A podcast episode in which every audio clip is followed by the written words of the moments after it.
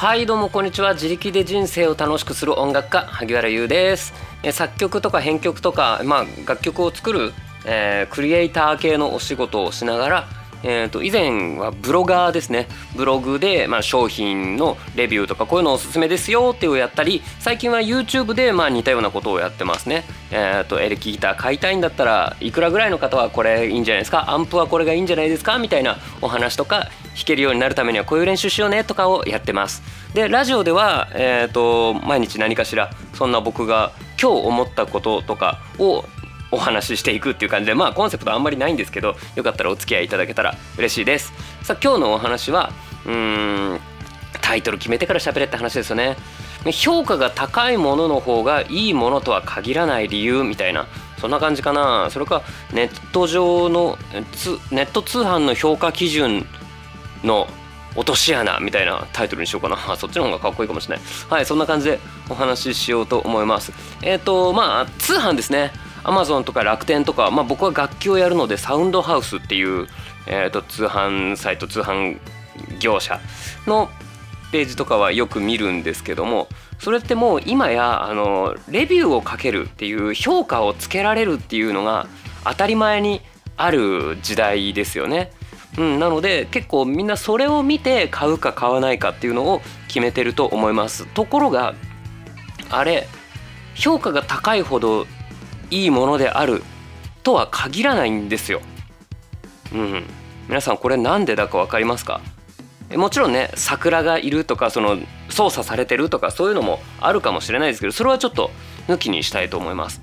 で、えー、っと評価基準にことガタつきがあるというかまあそんなに評価が高い方がいいものではないんだよっていう最大の理由がていうかまあ僕が勝手に思ってるだけなんですけど、うん、同じ人がレビューしてるんじゃないっていうことなんですよね。うん、これがすごく大きいです。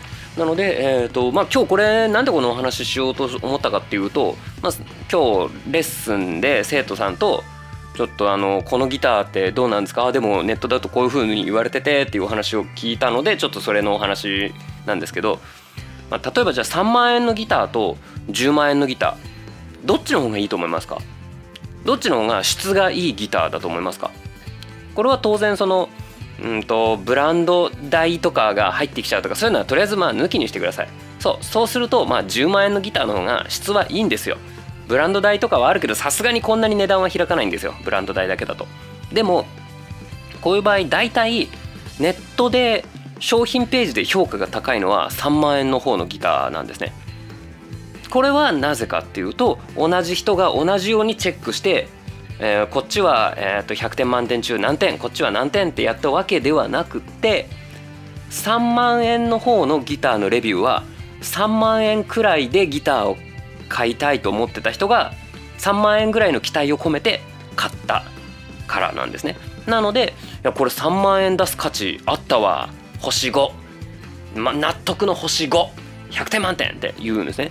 でも10万円で買う人はまあ10万円くらいの期待を込めて買ってるんですよね。で、まあ、もしかしたらいやこれせいぜい8万円程度の価値しかなくない？っつって星2とかにするんですよ。えやっぱりじゃあ10万円のギターの方がいいギターじゃないですかこれ。そうでしょ？もう元のフィールドが違うんですよね。うん。これはもううんと小学1年生でテスト80点取るのと大学1年生でテスト50点取るのどっちが、えー、と頭がいいかこの頭がいいってもちょっと伝わってねあの潜在能力的なあれじゃなくてどっちが現状の知識量が多いかって言ったら大学1年生で50点取る方じゃないですか。でこれ大学生は知ってるんですよ。小学生と自分じゃ比べられるわけもないと。なので、えーと、その小学生に対して劣等感もいただいただかない抱かないっていうんですか、うん、これは知ってるからなんですよね。で同じようにそれと,、えーと他の大学生がこの2人を見たらどっちの方が頭いいか分かるんですよ。うん、大学生が大学生は大学生の大学のテストで50点だったんだ小学生は小学校のテストで80点だったんだ。うん、っていうことははいはい分かる分かるっていうふうになるじゃないですかでもこれ小学生だと分かんないと思うんですよね。え大学生なのに50点しか取れないの？俺80点取ったしみたいなで俺の方が天才だしっていう風になるしあ本当だなんとかくんの方が頭いいっていう風になるかなわかんないけど。えっとなる？でもそれそんなになるかいって今思った方もいるかもしれない。でもお買い物に関しては結構これがぶっちゃけ働いているというかここに気づいてないと思います。なので10万円のギター買う人は3万円のギターがどれくらいのものか知ってる。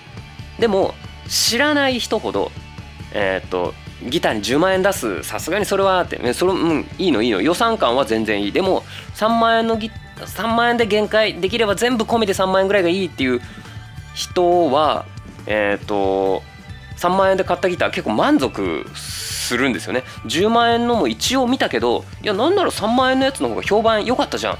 あこれにして良かったいい買い物した星5ドーンみたいな感じになるんですけどこれは知らないからなんですよね。世界を。10万円のギターがどういう風にいいのか。うん。たとえその10万円相当のこのブランドのは10万円出す価値はないな。せいぜい8万円台だったら買うけどぐらいのであっても3万円のよりいいじゃないですか。うん。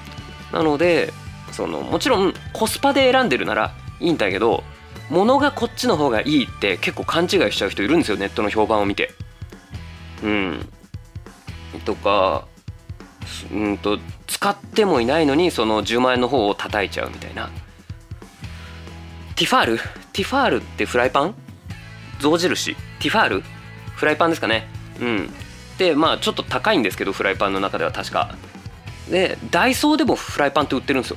でダイソーとかニトリのフライパンの方が評判良かったりする可能性があるんですよね。でもこれは両方使い分けた上でこっちの方が価値が高いって言ったわけじゃなくていや自分はフライパンは使えればいいからダイソーとかまあダイソーとニトリはだいぶ違うか。えっとまあいいやダイソーので十分だと思ってる。だから別にティファールなんてあんなん買う必要ない。みんなも買うのはバカだよって言っちゃったりするんですよね。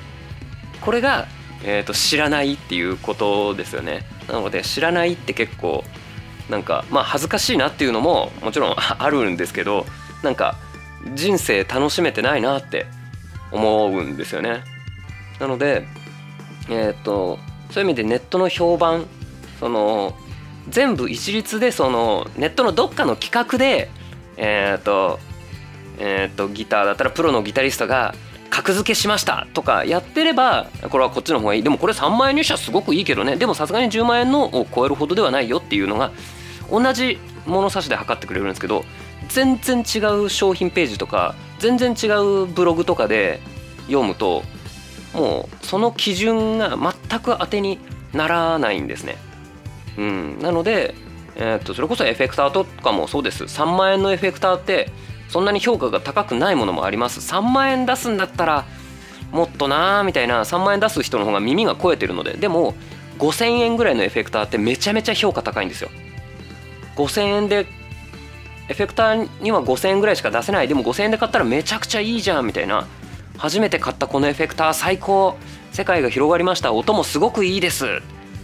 うん。それうん、5000円のエフェクターとほぼ同じ機能が出る3万円のエフェクターとは大抵は音の良さ、えーと、クオリティっていうとこはかなってないんですね。でも知らないっていうのが大きいので、えーと、知らないでいくとその評価がガチャガチャその評価基準がバラバラなのに気づけないっていうのがあるのでここはちょっと気をつけていきたいなって思います。っていう感じで今日は終わりにしようかな。うん。ティファールってなんだっけ？取っ手が取れるやつ？ん？違う？ティファールじゃない？あのそれお湯沸かせるやつ？あれ？ちょティファール調べるわ。あぶねえ。あ調べてきました。ティファールはえっ、ー、となんだ？これまあブランドですね。はい。